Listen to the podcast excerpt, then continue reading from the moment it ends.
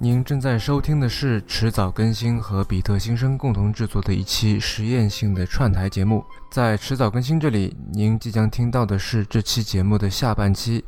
要听到这期节目的上半期，请前往比特新生进行收听。关于听播客这件事情，我觉得我应该还是挺大众的。 OK，对，就是可能听来听去也就是那几个嗯哼，英文的、中文的。我觉得，但凡在听播客的人，可能也就或者听科技播客的人吧，嗯，可能跟我也差不多。嗯哼，啊、然后关于场景，我会在需要动用脑子更少的情况下面，比方说地铁里边，嗯你就站着或者坐在那里，嗯这个时候我会选择听英文的播客哼，OK 啊、然后但凡是一件，比方说洗碗的时候，嗯我会听中文的， OK，因为洗碗的我还是要动脑子嘛，像我刚才说的， 但听英文你难道就不需要动脑子吗？不是，正正因为听英文需要占用更多的这个就是大脑的计算资源， OK，所以我会选择就是我真的是无所事事的时候，嗯我会选择听英文的， OK，嗯。嗯那哼，中文因为相对来，因为是母语嘛，所以更轻松一些。嗯，所以我会在，就是还需要去把这个计算资源分配到做别的地方去的时候来听中文的。嗯哼，啊、对我我自己之前大概和你的想法挺类似的，但后面我会发现会陷入自己的一就是个在 bubble 吗你说圈里面，嗯，然后呢，后面从那个 Overcast 出来以后，它不是有那个呃，你绑定自己的这个推特账户是吧？，对 Twitter 账号，然后就会看到你平时不太会去关注的一些很这个莫名其妙的博客嘛。嗯，然后有一些包括这个恐怖类的，然后音乐类的、新闻类的、政治类的、财经类的，我全都会去尝试几期。嗯，然后我觉得还不错的，然后就会定。然后我到现在 Overcast 里面可能有一百多个，但是常听的大概有十五个到二十个左右这样。然后其他的节目呢，我如果呃我会开他们的这个那个 Fate 刷新的后台推送嘛，那我看到这期的我还是。挺标题党的，就看到一期这个我挺感兴趣的标题，然后就会去试一下这样。呃对，我觉得你说的这个正是播客的一个本身的一个问题，或者说一个限制吧。嗯嗯，就文章的话，你可以点开来，然后花十秒钟时间浏览一下。嗯，那播客是不行的。但是你可以看 show notes 或者里面的这个大纲嘛。但 show notes 很精彩，然后讲的不咋地的播客也好多啊。嗯我我从来不看，你从来不看，对就我从来不点看开就听。对，就这个是我从大概两年半前开始做播客，一直到现在自己那个心态上面的一个挺大的转变吧，我觉得。呃，我刚开始大概一期节目从前期准备到录制到后期的剪辑，大概要十个小时左右。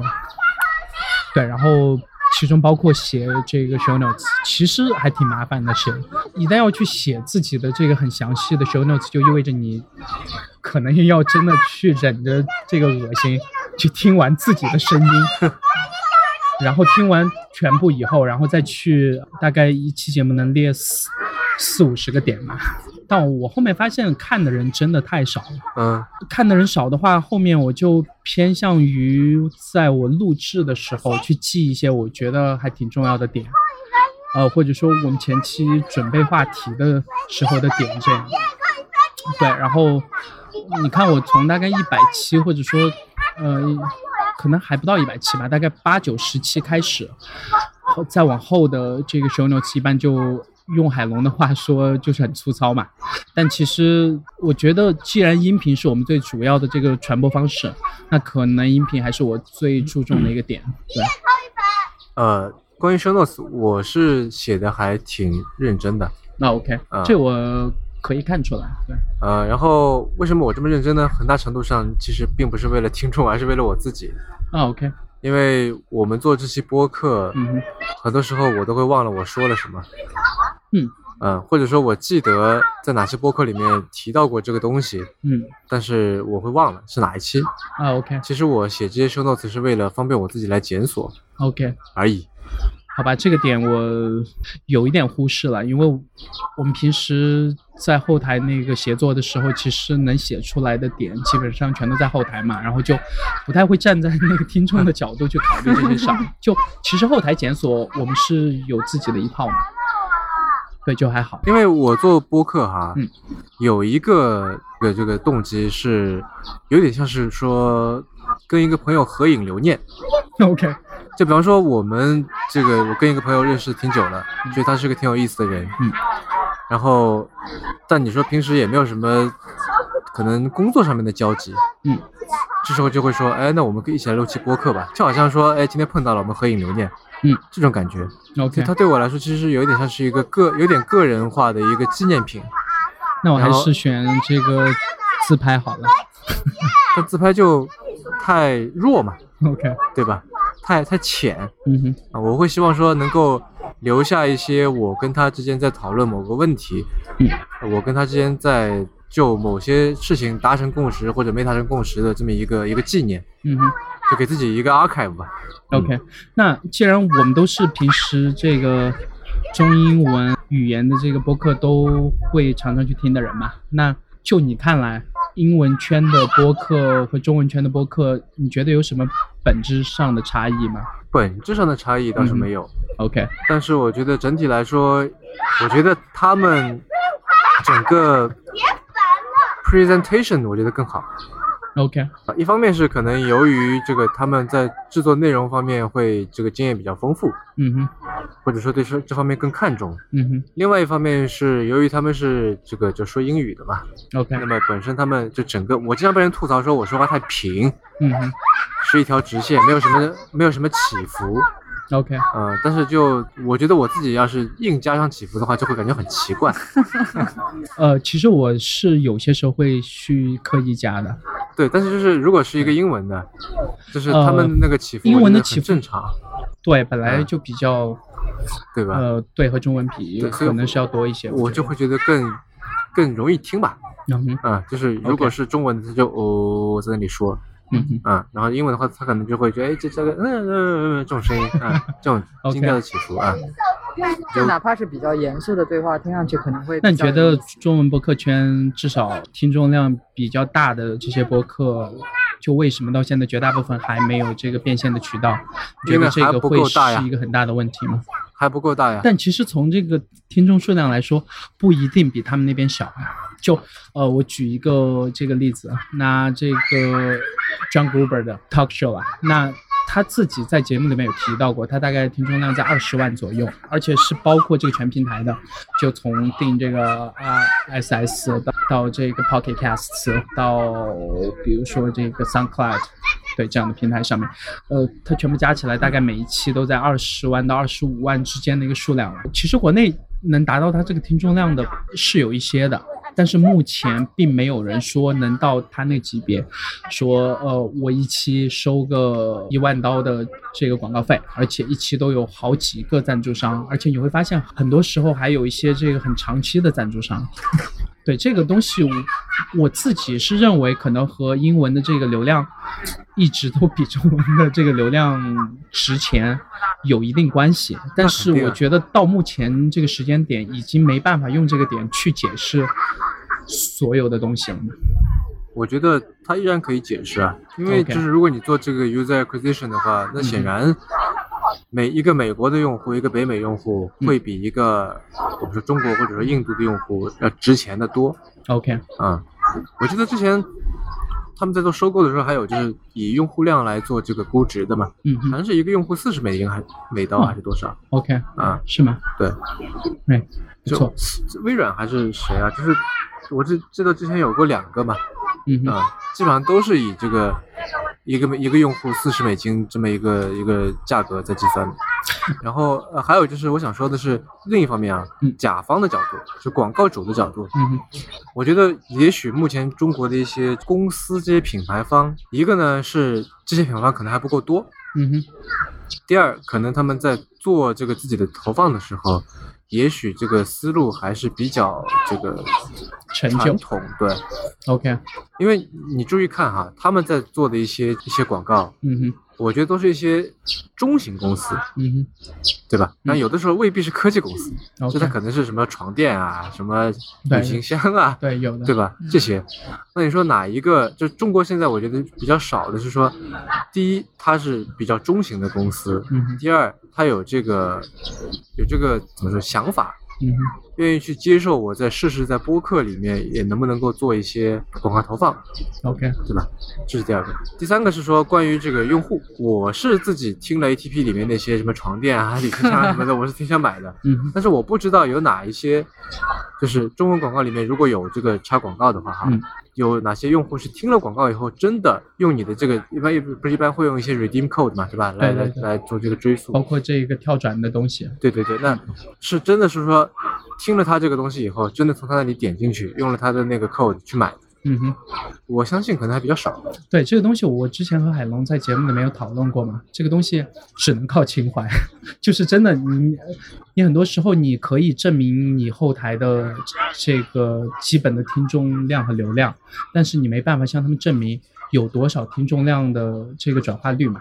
对，呃，我还想说的是，就是也许你在说的播客的时候，都是说像类似我们这种嗯哼，算是兼职的，对吧？算是有点那么自己小打小闹在做的，嗯，或者说所谓独立播客，我已经对吧不是小打小闹，我在这里面投入的时时间和精力其实还蛮多的。呃，我说的小打小闹就是说，那你只是一个人嘛。嗯，OK 那另外一个不怎么大不小打小闹的，就比方说像逻辑思维这样的，那 OK，他也是很大程度上在用音频在传递一个就自己的内容或者自己的想法，嗯对哼，吧？为什么我说你是小打小闹？因为它涉及到更多的人、对更多的当然钱，嗯，对吧？那比起来就是咱们自己花一点时间在做，那就就算是小打小闹嘛。对，OK，对吧？当然，那他，我觉得在商业变现上面是还是挺强的，嗯，对不对？呃，所以说从你的角度出发，你是觉得我们的投入还不够，或者说还没有说真的有这个很专注的去做这件事情。呃，我觉得是因为我们讲的这个点，因为你是做科技博客的，嗯，对吧？ OK，但科技应该是一个很热的点啊。看你讲给谁听咯， OK，嗯，嗯哼，就如果你是像，我记得得到里面就有一个嘛，嗯，卓老板讲科技还是什么的，啊 OK，对，应该也是能够赚到一些钱吧，我觉得，嗯哼，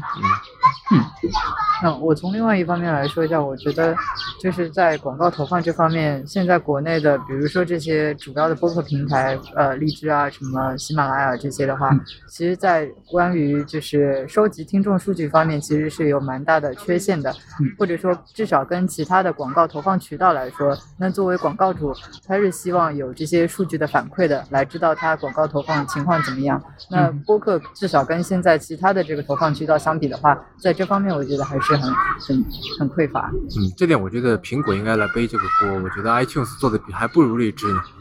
呃，这个我持不同观点，因为我觉得我特别喜欢那个 podcast 在这里面所扮演的角色，就是它是一个展示的平台，它既不帮你托管这个音频，呃，也不帮你托管啊 SS Feed，就基本上所有东西全部都需要你自己后台去操作，然后它只是给你做一个展示和传播而已嘛。我觉得他中间扮演的这个角色很中性，我我特别喜欢，包括这个 SoundCloud，然后 Google Music，然后包括国外的这个 Spotify，其实都有尝试去托管一些这个播客的东西嘛。啊，我不是说让他去托管嗯，我只只不过说希望，比方说 iTunes 能够提供更多的数据，数据，啊 OK，对吧？用户对数据，谁听了什这么，个我觉听了得多久，我作为一个开发者角度来讲，他如果给他这个平台最重要的这个软件开发者的数据都还不够的话， 播客就更别说了。对吧所以，说嘛，所以我觉得，就因为就如果说他做的很好，嗯哼，对吧？那这个是会上行下效的嘛，嗯哼，对吧？那现在就属于有点好像是，就他反正也不做，嗯哼对。吧？那所以荔枝、喜马拉雅就是说，好像那我我也不提供这些数据，或者我也不提供一些很精准的数据，嗯哼好像也是理所应当的。就你看老大都这样，那，OK，因为这个从 iTunes 里面出去的流量应该现在还是最大的，对，因为它是这个默认嘛。对啊，你既然前段时间去了这个硅谷，呃，而且之前也有在那边待过一段时间了，啊要不要聊一下？你觉得目前国内和硅谷的这个科技圈，你觉得如果还有区别的话，最大的区别在哪？从这个投资到这个人才，到这个产业链，到呃对一些这个科技形势的判断，首先，我觉得就有一个事情我想说一下呢，我们在做硅谷 VS 中国嗯哼。这一个对比的时候，嗯经常会把它变成是说美国 VS 中国这种感觉， OK，对吧对？但其实硅谷 VS 中国约等于世界 VS 中国，嗯，OK，就是全世界最优秀的嗯人、最优秀的科技业者，几乎都把那里当做一个圣地，是，对吧？嗯，那所以就是，这是我觉得这对比是不太公平的。我觉得很公平。这样听上来不像把中国放到一个很这个悲情的角色，或者说不不不很不是摇悲情滚的角色，有点不是类悲似于情那不是种悲 me 情 against the whole world 的那种感觉嘛。不不不，不是不行，就有点像是说一个地方政府跟中央政府 OK，这种感觉。嗯哼，然后你把这两个说，哎，你看中央政府能做这些事情，他做成这些事情，地方政府为什么就不行？嗯，在这个时候，就是你做这样的质疑或者这样的对比，我觉得是有点不太公平的，OK，啊。我这样比好了，拿西雅图和这个上海比，我自己是在这两个城市都有待过一段时间，在西雅图时间不长，大概两三周这样，啊、然后可能往返来去七七八次吧，呃，我还挺喜欢西雅图的那个气氛的，就是他们更就和这个硅谷的那种有很大的这个野心家，或者说，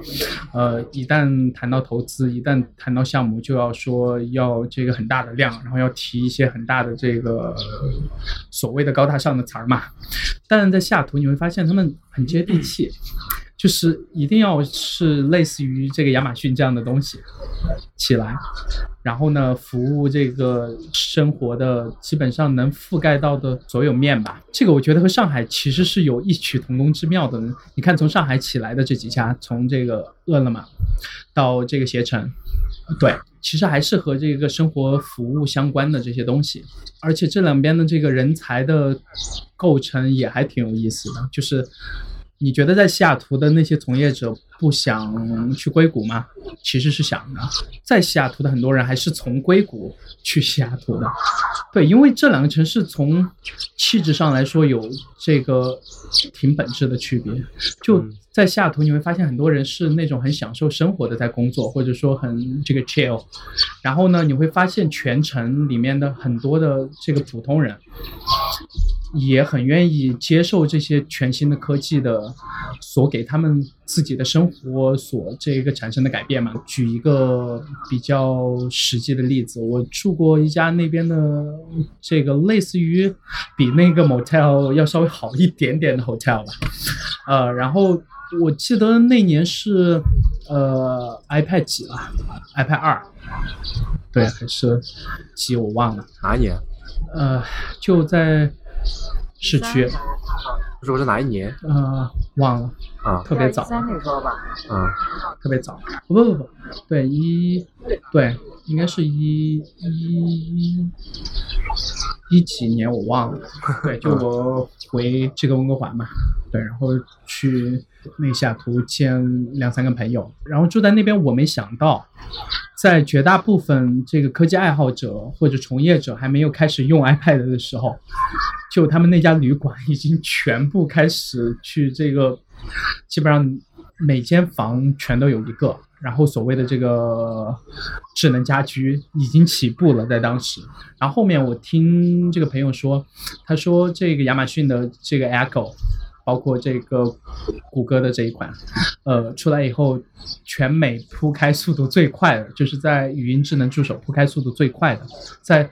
普通家庭里面，还是西雅图。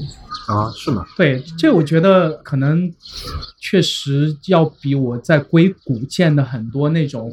他可以天天去聊科技，但是他其实并没有很享受科技的这些人有很明显的区别。对，这个这个是我发现的一个点。那当然，在国内你能形成很明显的这个对比的，我觉得那应该是上海和北京。但是呢，上海在这里面其实基本上没有太强的话语权嘛。就我们俩这个目前都是这个 base 在上海的这几年的经验来看，啊你觉得上海和这个北京和这个杭州和这个深圳比起来，它为什么在科技产业这一块儿到目前还算是一二线城市里面偏弱的一个？首先，你刚才说西雅图啊，嗯其实呃，我也我去过西雅图，但是不多，时间嗯哼停留时间不多，我就去了一个那个亚马逊那个书店 OK，啊，然后在旁边吃了一顿鼎泰丰。 好， 你刚才说起西雅图，其实你说的那个感觉特别让我想起波特兰。嗯，对，嗯呃，他们是我在全美最喜欢的城市。嗯，因为因为我们指导更新第二期标题就叫做叫做 Keep Portland Weird， OK，就是他们很多就是让波特兰这个地方保持一个很奇葩、很嗯就是这么一个一个地方嘛，对吧？呃，那他们很多人都会在自己车的那个后面那个 bumper 上面，嗯，贴上这个标语，对，但其实呃，整个俄勒冈州都是一个很奇葩的地方，因为我在美国最好的朋友就那个住在波特兰，嗯呃，然后我去看他的那几次都是，就完全接受不了这个开车的这个概念， 对，就是一定要骑单车啊，或者是这样，对，啊，但目前啊，波特兰加州那里不叫做硅谷吧？嗯湾区那里叫硅谷，对，然后它里那边叫做硅森， ，OK，就 Silicon Forest，因为它树多嘛，对，树多，啊所以呃，就是树多导致那个蚊子也大，啊，对，特别大，啊，然后它其实那边也是慢慢的这个整个，因为加州那边有这个 gentrification 的问题嘛，嗯嗯对吧？然后慢慢的就好多人也愿意搬到波特兰，嗯，在那住，在那创业什么很多。嗯我在那边还考察过几个这个孵化器什么的，嗯啊，所以这整体感觉来说，我觉得跟你说的西雅图比较像。然后至于说上海为什么在科技行业比较比较弱啊，我是这么觉得的。首先，我并不觉得杭州很强， ，OK，嗯，杭州有一个最我觉得最要命的一个问题啊，杭州不是被叫做天使之城嘛，嗯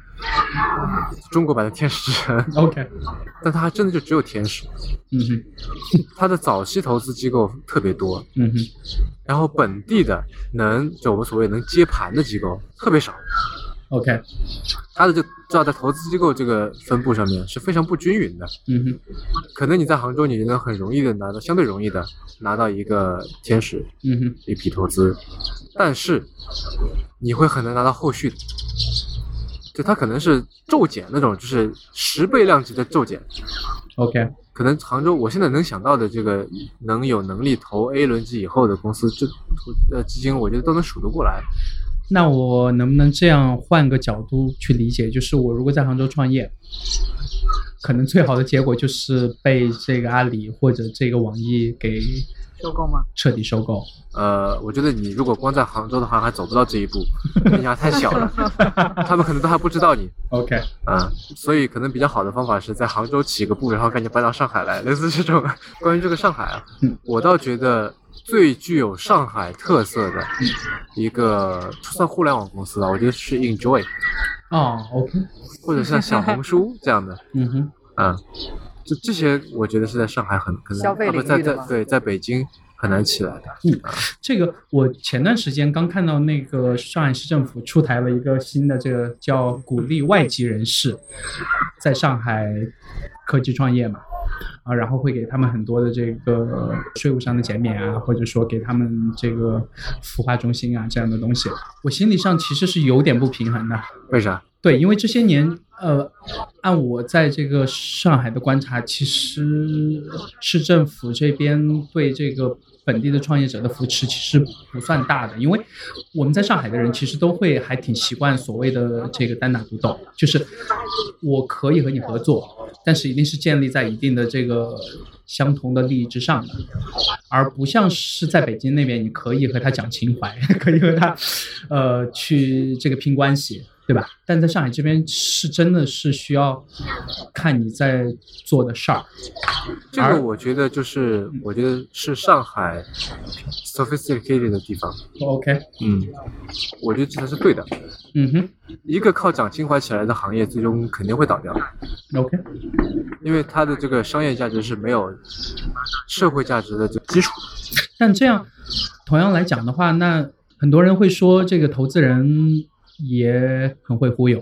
创业者也很会忽悠。在我看来，“忽悠”这个词在这里面是偏褒义的。我会去换一个角度去理解说，忽悠的同时，你他们是不是在考虑说试错的机会会比较多一点？那可能是真的需要先把这个行业的数量推到一定的点上，然后由这个呃所谓的量变导致最后的质变了。那前提是你呃这个在相信上海我确实看不到这样的倾向。那前提是相信它的确能够有最后的这个量变嘛，嗯哼。对吧？但是说你要是能够一路忽悠忽悠到上市，那也是你的本事。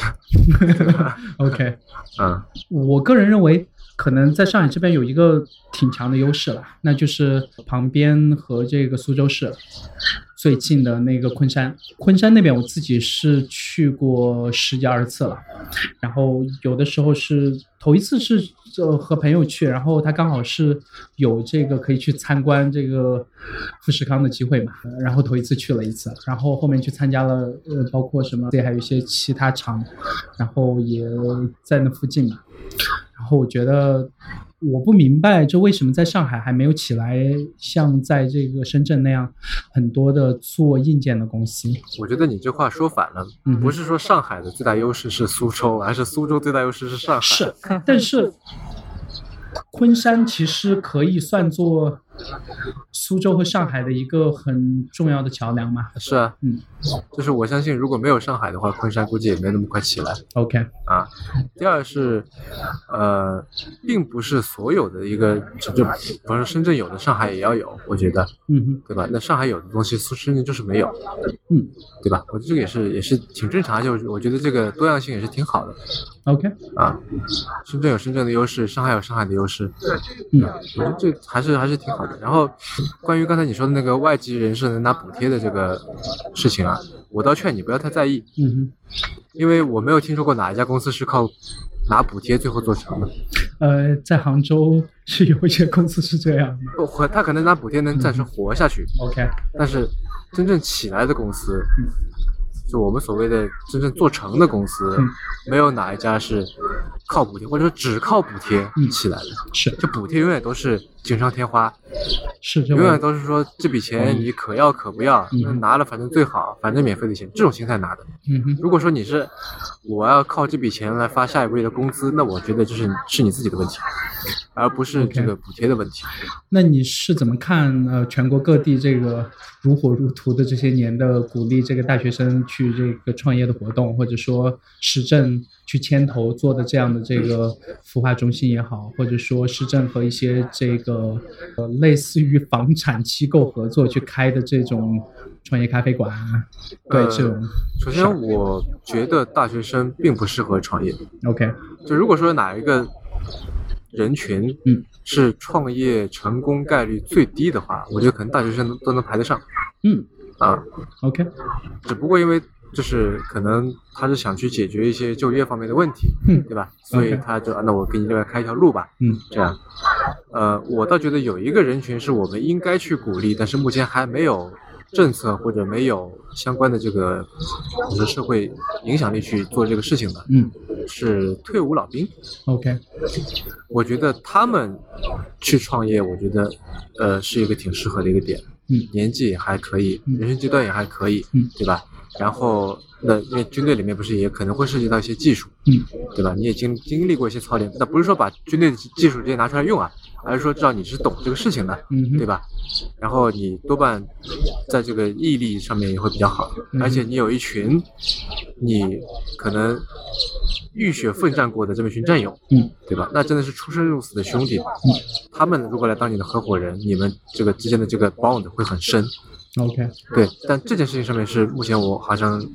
没有看到中国在做，美国是有的，呃，我想到了那个华为， 好吧？对，我想到了以色列， 对呃，，以色列也是，对他们那，嗯，是对。那就是美国它是专门有一个机构在推这件事情，嗯哼嗯，名字我忘了，就是那个呃 A sixteen Z， ，OK 他们也在跟他们合作，啊，这样嗯，嗯嗯，他是正儿八经把这个事情是当成是一个，就不是说好像是福福利计划，嗯哼，像我说的嘛，就所有的商业价值都基于社会价值的。嗯哼，它是有了这个社会价值以后，它在上面是能够产生商业价值的。嗯这群人真的是能够做出事情的，哼，OK，对。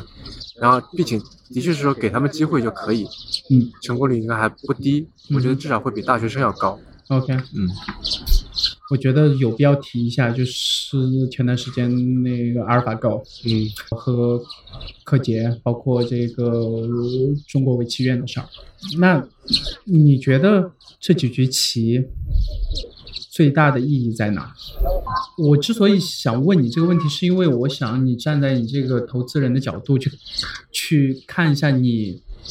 你愿意投的最前沿的这个东西，大概你能忍它在多少年之内，它能这个不赚钱吗？对，因为虽然说很多人都在讲这个机器学习，或者说这个数据挖掘，然后神经网络，包括 AI 啊，但绝大部分人其实根本就不懂，它这里面可能在长期以后会带来的这个社会价值，或者说呃这个商业价值。而到现在这个雏形里面，除了几家这个大公司在做，其实小公司你觉得在这里面的机会会很大吗我觉得应该不是特别大。 ？OK，那天我们不是也在跟汉阳在聊嘛，嗯哼，就是他们说目前做 AI 的公司很少有哪家是盈利的。嗯。所以，这整个我觉得，因为我们在上期讲那个 IO 的那个节目里面也提到嘛，因为你做 AI 无非是两个事情，第一数据，第二算法。嗯，这两个事情，我觉得大大公司来说都是更有优势的。嗯，对吧？那小公司，你除非去找到一个特别特别细分的一个市场，然后你能够在在那个市场里面能够打败所有竞争者，包括大公司嗯啊哼，那你可以站得住脚。 ，OK，啊，那你可能可以赚钱。然后你回答你刚才那个，说我能够忍受多久不赚钱？嗯，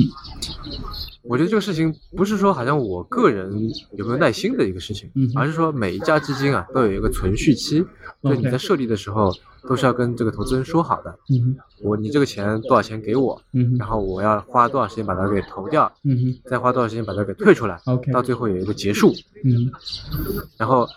很多时候，容忍你多长时间不赚钱，取决于一家基金的存续期。 ，OK，比方说，你可能没有接触到，我经常会在就我的圈子里面看到有人在卖老股，嗯一些比较知名的一些这个公司的老股，嗯哼，它没有上市，嗯哼，但是现在已经融到很后期了。嗯哼，那它为什么不等着等它上市呢？嗯因为它基金存续期到了，嗯哼。它要把钱退出来 OK，啊。那这样退出来，呃，不是一件很不负责的事吗没有啊，因为基金存续期到了， ？OK 这恰恰是一种负责的表现。对他必须要对 LP 负责。 OK，那其实就和 HR 一样，你以为你去应聘的时候，他在和你这个甜言蜜语，或者说尝试从你的角度出发去帮你去多争取一些这个公司给的东西，但其实到最后还是公司在给他发工资嘛。啊，对啊，这个就是屁股决定脑袋嘛。 OK，嗯，对这个点，我觉得呃还挺好玩的，因为做 AI，我记得我们那天聊的时候和这个汉阳，他说他们公司是这个 to B 嘛，他觉得很多做 AI 的公司，尤其是在国内，现在很多这个公司尝试去所谓的这个 to C。现在这边先这个和各位解释一下，这个汉阳是时尚怪物的创始人和主播，对，然后 那你没有说他们它跟公司 AI 的关系 啊？啊怎么？我说那你没说它是 AI 跟 AI 的关系啊？对他现在在这个北京做一家和图像识别，然后这方面的呃这个 to B 的创业公司。对，和他聊起来的时候，我觉得他讲的那个点就还挺有意思的嘛。他是觉得说，你一家公司得靠自己活着，然后得以客户为上，靠客户去赚钱，而不是靠投资人的钱去活。对，我觉得他这个点就。呃，你我不觉得这是是一个常识吗？嗯挺认同的。但嗯是中国对这样靠投资人活的公司特别多，啊而且在国外也也有不少。对，但是一个愿意我到目前最喜欢的一家这个公司，它可能从创始到十年以后才开始慢慢有一些这个盈利，而且还不是靠它的主业务盈利。可能很多人会猜到，就是这个亚马逊嘛。 对，那它现在最主要的这个盈利范围其实是它的这个云端。那基本上整个亚马逊的这个 to C 的主站点电子商务这一块儿，其实到现在也仍然是还是在靠这个价格和物流来取胜。那我不知道他这些年是怎么去说服他的投资人的。那先把他这个每年在年底的时候会给这个投资人去写的一份很长的信先抛开了。我觉得那封信只是一个展示给外界看的这样一个东西。我觉得作为创业者，很多时候去这个说服自己的投资人，一直去相信自己，其实是一件挺难的事情。是啊，所以你刚才说，一家公司要靠自己活着，不能靠投资人的钱活着，这当然是没错的。但是为什么有投资人愿意投他钱呢？嗯哼，抛出说我呃不抛开我们刚才说的说，就是为了有人接盘，嗯就是为了造一个局这种想法之外，嗯哼，那就是投资人相信他未来 eventually 会靠客户赚钱嘛，嗯哼。对吧？这哪有人说，就不然变不是变成一个类似好像唐氏骗局这样的东西了嘛， OK 对不对？ OK，那就是，嗯、你的这个短期、中期和长期的判断，这个东西对投资人来讲，其实也是挺难做的一个决定嘛。是啊，呃，我有听说过一些八卦，嗯比方说京东刚起来的时候，呃，他就去找国内一个还蛮有名的一个投资人，嗯哼然后那人就骂他骂刘强东是骗 子，就是你 OK 你卖一个东西，你十块钱进一个东西，然后八块钱卖掉，这算什么事情？嗯他绝对不相信这个事情能成，OK，啊。我觉京得东一开始就是靠这么起来的嘛。他们是在某种角度上可以算是国内的亚马逊了，就基本上那个亚马逊在走的路，他们能抄的嗯 全部都抄一遍。对啊，这个亚马逊开始做云的时候，他们隔了一年多又在这个云服务上面还做了挺多事儿的。然后这个亚马逊开始做这个仓储，然后他们竟然在这个仓储和物流这方面投入，现在至少在国内来讲，比亚马逊可能要大得多得多。对，而关键且嗯是这个亚亚马马逊开始逊开这个实体店的时候，我会发现他们也要开始开这个实体店了。一方面是亚马逊，另外一方面是还是阿里吧，那 OK 对吧嗯？他做金融啊，做什么这些东西 OK，啊？你如果一定要在这个 BAT 里面挑一家公司的话，你会挑谁？就是你如果只只能这个选一家，那选一下，选来干嘛？选来你自己的这个生活和工作都觉得完全那个离不开嘛。你是说现状吗？嗯现状肯定是腾讯啊。 ，OK，因为我工作大量是依依托在这个微信上面的，嗯哼，OK，我也没哎那办法，我也会，我其实挺讨厌微信的。 OK，那同样的问题在关于这个北美那边的公司啦，由这个 Facebook、Google、苹果、微软和这个亚马逊，你做一个这个由最高到最低，那这个排序的依据就是你觉得最难放弃的那家，你就把它留到这个最后说嘛。最难放弃的，嗯哼，就最容易放弃的嗯，排在最前面，对对吧？你是说从我的角度来说，我从是想一你个自己，或者说你觉得这个社会，因为少了那家公司会变得更那个美好一点。我觉得中间的这些排名可能相对我有点排不出，嗯，OK 但是对于我个人而言，最容易舍弃的就是 Facebook，因 OK，为我基本上没怎么用。呃，和我应该是一样的。那但是我猜想就是，如果是一个我的同从同业人员在北美的话，对嗯吧？那他应该挺难割舍的。但是 Facebook 旗下有那个 WhatsApp 和 Instagram。所以我说啊嗯，就是说对于他来说，可能就社交这块他是挺难割舍的嘛。 OK 因为做投资的话，有大量事情是在这个社交软件上面做的。嗯哼然后最不容易割舍的，我觉得就是谷歌和苹果吧，这两个，OK，一软一硬，嗯哼嗯，不分先后，OK。啊。然后这个亚马逊，你觉得就排在中间对， ？OK，锵锵呢？就先回答这个，国内对 BAT 国是内吧？对，其实我哦，或答者案说跟你觉得一样有其他公司你想这个加进来，我觉得也 OK。呃，其实我的答案应该跟他是差不多一样的。 OK 国内的话也是腾讯，嗯因为其他的话就是尽管可能就是另外的产品没有这个用起来更方便，但至少你能找到替代的。嗯但是微信的话，在国内的这个通讯工具里面真的是很难找到替代的。呃，太多所以人说用你了觉得说，如果我嗯现在从头去做一个 IM，嗯应该不可能有任何机会。我觉得挺难的。 OK，那如果把那个微博也算上，你觉得现在做一个类似于这样的这个短文字分享的社交网络还有意义吗？没有，没有。OK，除非你是啊，我刚才说，除非你是大公司，但我现在觉得大公司也没有。嗯哼，阿里不是也想做来往吗？ 对。不知道以后会不会有打脸的一期？哎，但我有些朋友是真的，呃，包括这个克里斯，啊也就是这个《离线》杂志，或者说已经彻底离线的《离线》杂志的主编和这个创始人嘛。然后我私下里跟他聊，他说他和很多朋友聊天儿，对，因为他是彻底不用微信，呃，或者说，呃啊，绝大部分时候不用。然后私下里他和很多人，有的时候也和我啊聊天儿，就用那个支付宝聊天儿。他觉得很好，就他很喜欢那种状态。他说，对吧？这个谈钱就不伤感 情，我觉得还挺好的。呃对啊，但是这这俩的这在社交上面的这个级别，毕竟还是不一样的。就我在讨论的你时候如果如果要要全乳，就彻底的全乳，我觉得也还挺好的。嗯你写写信算了，呃，对，呃然后我我应该是今天上午看到的一个那个 confirm 过的这个最新消息，就是国内的五十几家，从四大行到其他的地方行。五十几家起来的，然后他们也要开始推类似于现在我们在用的这个支付宝和微信的这种二维码扫码支付了，然后呃会用这个闪付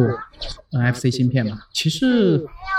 我还挺看好的，就是我觉得如果他们这个能普及的话，我就能彻底把支付宝从我手机里面彻底全部删掉。对，因为那我是真的，我觉得作为一个支支付工具太臃肿了，就是我不需要它给我提供那么大。那可能再跳回这个话题，要这个去聊到国外和国内的这个互联网产品的这个大而全和小而美之间的差异。那我个人角度而言，我肯定是更倾向于呃喜欢国外的那种啊，就是你喜欢那个什么叫 Unix 哲学，对，就是对吧？Do one 有 thing 一个 and 服 do it 务 well 对啊，对，就这样。但是国内现在基本上所有互联网公司，你下任何一个 app，你会发现大家都能干那事儿，对吧？你可以这个团购，可以买这个电影票，可以付款，可以订餐，对啊，这样的东西。然后我觉得已经太臃肿了。嗯，但是在这里面，由于他们的同质化竞争，也会就是引发一些所谓可以薅羊毛的一些机会。对啊，嗯所以说这次由这个四大行所牵出来的，我觉得这个就是所谓的市场去倒逼这个政府相关部门去和他们产生一个所谓的竞争关系，然后我觉得还挺好的。嗯，但我觉得如果你做了以后，他们我也会往里面加这个东西的话，对吧？就是如果真的那么多人用的话， OK，最后就是 another 支付宝，很有可能啊，呃，对，对吧？一个支付宝倒下了，千千万个支付宝起来了，啊！对而且另外，呃，因为我有朋友在银联嘛，我上次跟他聊起过这个事情， ，OK，呃，他内部倒是表示这个事情应该不会那么快的去推进，嗯哼，嗯，因为他们整个动作会比较慢，银联嘛，你想对对啊，对，当然，我觉得呃，如果 Apple Pay 暂时在国内没办法普及的话，如果由这个银联去推，只要能让人用这个 NFC，其实就应该，其实还是要要比这个支付宝和微信要稍微这个步骤少那么一两步吧。嗯，但是也是要看的。嗯，因为我目前就是用 Apple Pay 的这个这个经验，我觉得不是太好。那你说啊 OK，体验不好吗？对啊，因为每次我去，比方说我去星巴克，尽量都用 Apple Pay，比如我带着这个 Apple Watch 嘛，对吧？嗯，然后过去，他都会让我把手贴在那个上面，啊 OK，然后我说。这不是非接触式支付吗？ 然后他就非非要我接触了才能。对，啊这我觉得我我之所以后面很长一段时间都那个没用，啊，包括用那个 Apple Watch 的时候，我除了跑步用它，其他时候我觉得你要是长期有这个敲代码的习惯，你会发现你这个手腕上有个东西其实是特别不舒服的。对，然后我除了健身的时候会用，其他时候从来都不用。嗯那而且就手机的那个 NFC 也是一样的，对，也要然后贴住才可以。对，然后后面刚开始的时候，很多银行还没有去这个适配嘛，然后两百块钱以上都要这个签名，然后要这个输密码。后我觉得那我还不如直接拿卡好了。对，是啊，就我觉得可 Apple Pay 能目有些前点还没解决。我用的比较比较多的是因为它跟系统集成的比较是，但我觉得这个不是 Apple 的问题啊。不是我的意思是，如果你在一个地方选，就是在网上支付的时候，嗯哼，你是选这个 Apple Pay，基本上只要跳出来，它下面会出来一个小的一个对话框，然后你就指纹支付，验证验证一下就可以了嘛， OK，对吧？支付宝它会再跳到另外一个 App 里面去嗯，这个就相对来说虽然也挺方便的，嗯哼相对来说比较还多了一点点时间嘛。 ，OK，那不然我们这期节目就先做到这儿。您刚刚收听的是迟早更新的第五十六期，这是一档以科技创新、生活方式和未来商业为主要话题的播客节目，也是风险基金 Once Ventures 关于热情、趣味和好奇心的音频记录。我们鼓励您给我们任何意见、问题或者反馈。我们的新浪微博 ID 是迟早更新，电子邮箱是 embrace at weareonce.com，拼法是 e m b r a c e at w e a r e o n e s 点 c o m。迟早更新网站的网址就是邮箱的后缀，您可以在页面右上角找到页面链接。我们为每一期节目都准备了延延伸阅读，希望您善加利用。您可以在 iOS 内建的播客 App 或者各大播客平台搜索“迟早更新”进行订阅收听。我们希望通过这档播客，能让熟悉的事物变得新鲜，让新鲜的事物变得熟悉。下期再见，拜拜。